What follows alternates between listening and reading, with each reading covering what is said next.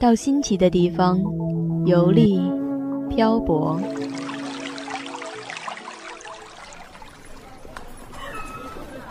在不同的城市驻足欣赏，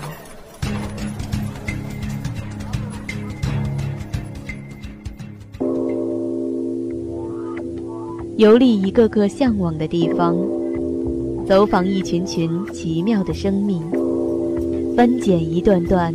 古老的历史，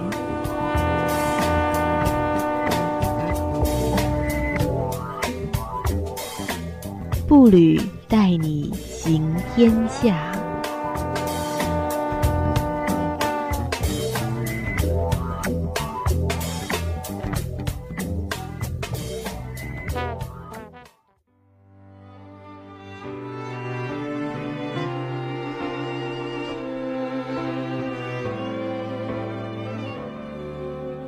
我坐在椅子上。Hello，各位音柱下、网易云音乐以及蜻蜓 FM 的听众朋友们，你们好。双周五下午如期而至，这里是步履，我是小来。我摘下一片叶子，让它代替我。某天在考虑这期步履的主题时，这样一句话在脑海中回荡：猫爱吃鱼，狗爱吃肉。无厘头，大概说的就是这种感觉。这么一句毫无前因后果可言的句子，让我想了半天也想不出后面或是前面要接上些什么，无奈只好百度，出来了这么一句话：幸福就是猫吃鱼，狗吃肉。想主题的那天刚好在家，或许当时是有些幸福的感觉，觉得满足，和猫得到鱼，狗得到肉的心情有些类似吧。又加上自己也爱吃鱼，然后我就草率的决定这期就说说鱼。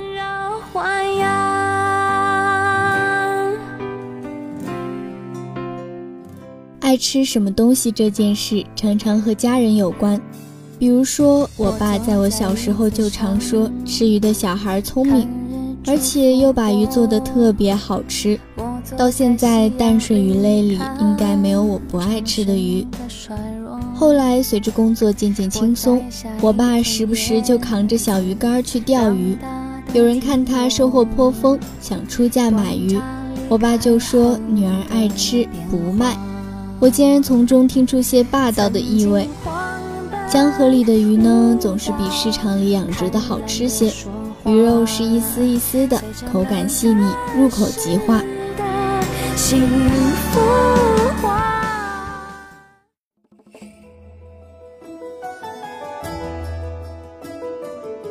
鱼相伴人类走过了五千多年历程，虽说如今人们早已无法抗拒它的美味，但它也有着独特的象征意义：吉祥、喜庆、繁荣。人们喜欢用鱼来表达美好的祝福，例如“年年有余”“吉庆有余”“鱼跃龙门”等。鱼和富余的“鱼”同音，所以鱼象征着富贵。我国民俗岁末祭祖中讲究供鱼，取年年有余之意。在鱼形图案中，鲤鱼和金鱼的内容和形式较为丰富，比如画着鲤鱼的得利图，画着金鱼的金玉同贺图，画着鲢鱼的连年大吉图。这直接对应了人们对富裕、吉庆、求福的心理。鱼又和美玉的玉谐音，含有吉祥的寓意。所谓金玉满堂，那是多么美好的生活乐趣。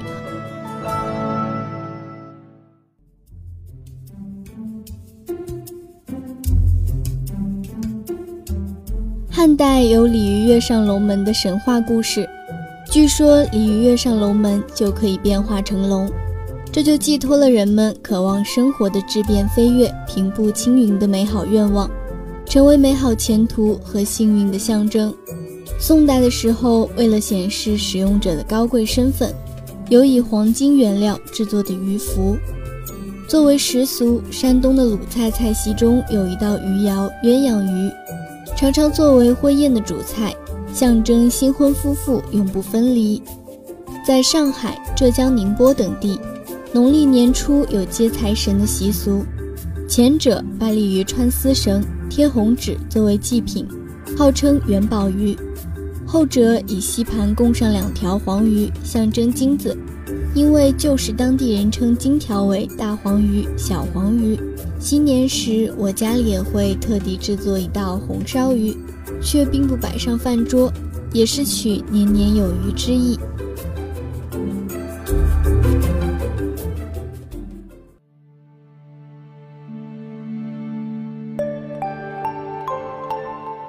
虽说寓意如何如何美好，但这并不妨碍大家研究鱼类佳肴，比如淮扬菜的软兜鳝鱼，川菜水煮鱼，粤菜清蒸鲈鱼，鲁菜糖醋鲤鱼，闽菜尖糟鳗鱼，湘菜剁椒鱼头，徽菜红烧臭鳜鱼等等。行遍祖国锦绣河山的同时，品一品当地的美食也是很有必要的。如果你本来觉得人间不值得，吃完美食就会觉得或许还可以抢救一下。美食就是有强大的治愈能力，让你无法自拔，甚至还要再感慨一下人间风味如此曼妙。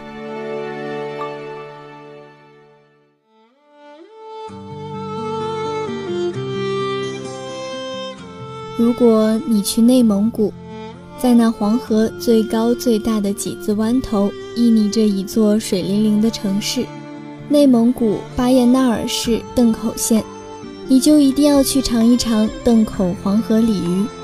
两千八百四十六平方公里的金色沙海中，藏着一百六十多处湖泊，使邓口享有“白湖之乡”的美誉。黄河鲤鱼是我国四大名鱼之一。出产于邓口的黄河鲤鱼最为名贵。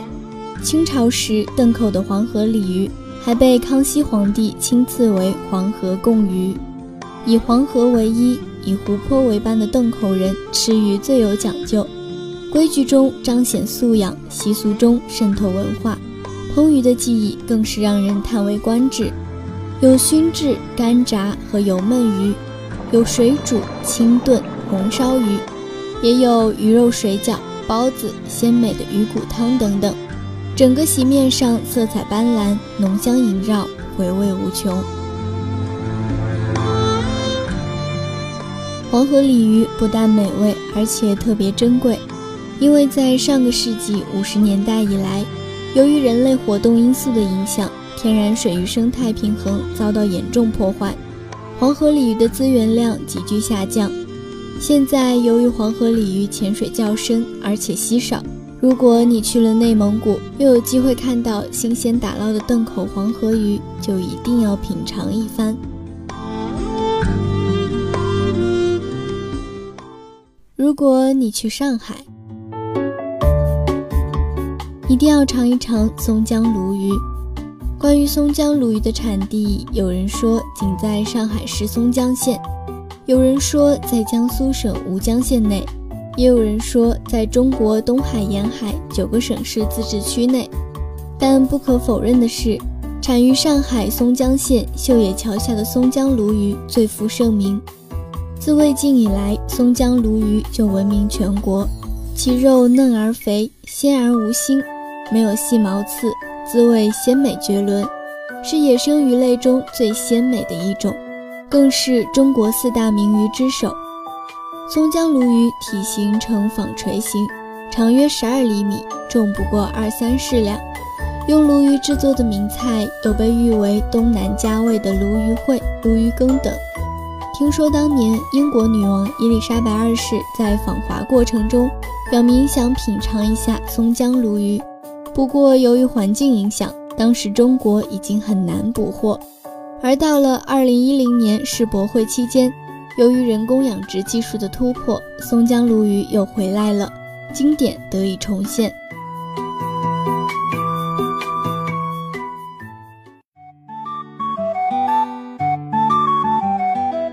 如果你去湖北任意一个城市，恩施、荆州、十堰都可以，你一定要去尝一尝那里的鱼糕。你听说过用鱼做的点心吗？这就是它的独特之处。湖北省宜昌至荆州一带的鱼糕，俗称楚宜花糕，是金沙地区的传统佳肴，在当地不管谁家请客摆席，上的第一道菜肯定是它，所以又叫头菜、三鲜头菜、合家欢。入口鲜香嫩滑，清香可口。南宋末年，鱼糕在荆州各县广为流传，权贵宴请宾客都把鱼糕作为宴席主菜。清朝时，只要是达官贵人和有钱人家婚丧嫁娶、喜庆宴会，都必须烹制鱼糕来宴请宾客。吃鱼不见鱼，当然也就没有鱼刺。如果你爱吃鱼又不会吐鱼刺，就更加没有理由不去尝一尝了。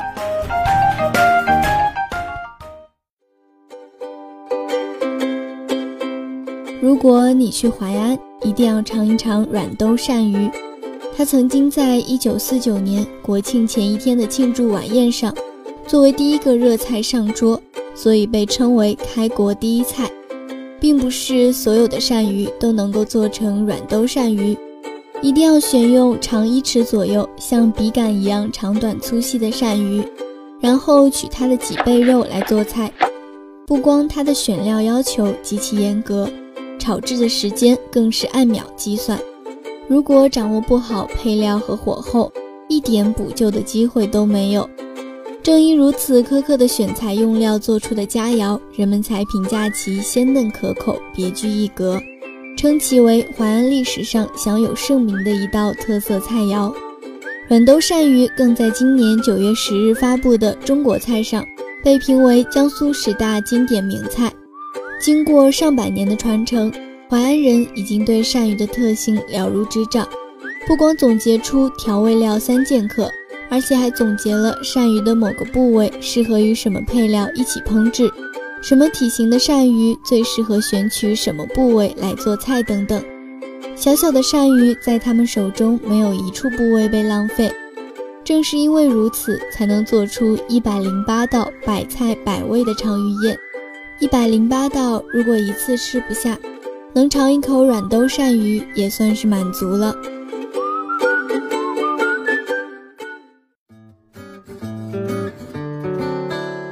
如果你来了扬州，那就不必多说，来我家喝一碗鱼头豆腐汤吧。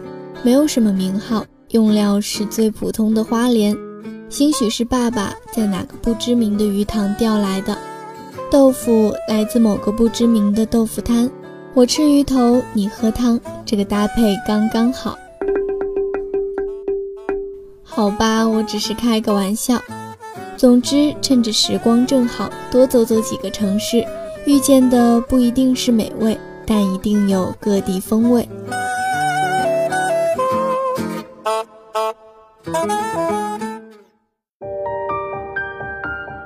朗读需要什么？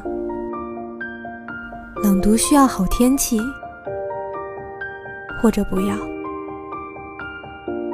需要掌声，或者不要；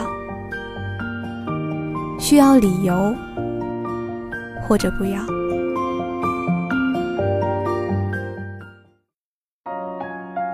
世间一切都是遇见，就像冷遇见暖，就有了雨。春遇见冬，有了岁月；天遇见地，有了永恒；人遇见人，有了生命。那么，朗读者遇见了你们，又会怎样呢？我曾在很多地方见过你，在电影里，在书里。在音乐里，在这里。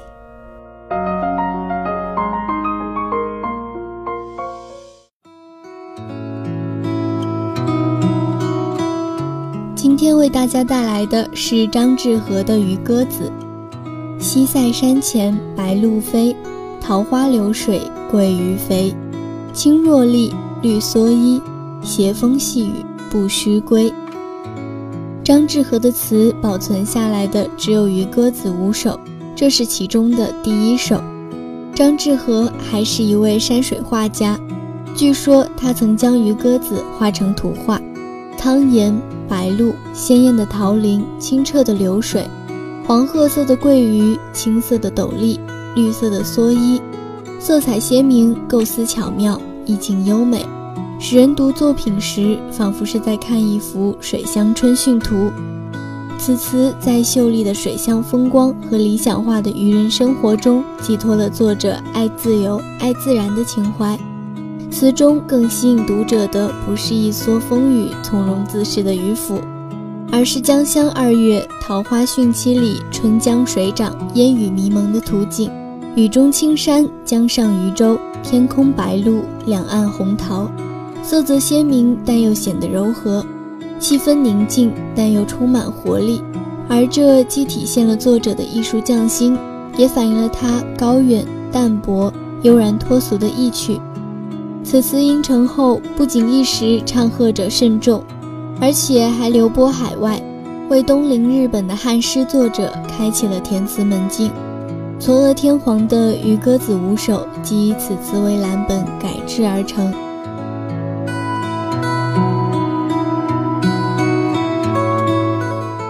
本期步履到这里就结束了。如果你对我们的节目有什么意见或是建议的话，欢迎关注江苏大学广播台的微信公众号 UJSGBT，或是加我们的官方 QQ 三二三三八八四幺六七为好友。您还可以在网易云音乐搜索江苏大学广播台回听我们的节目。我是主播小来，感谢各位听友的陪伴。并祝愿大家在即将到来的期末都能取得满意的成绩。那么，我们下学期节目时间再见吧。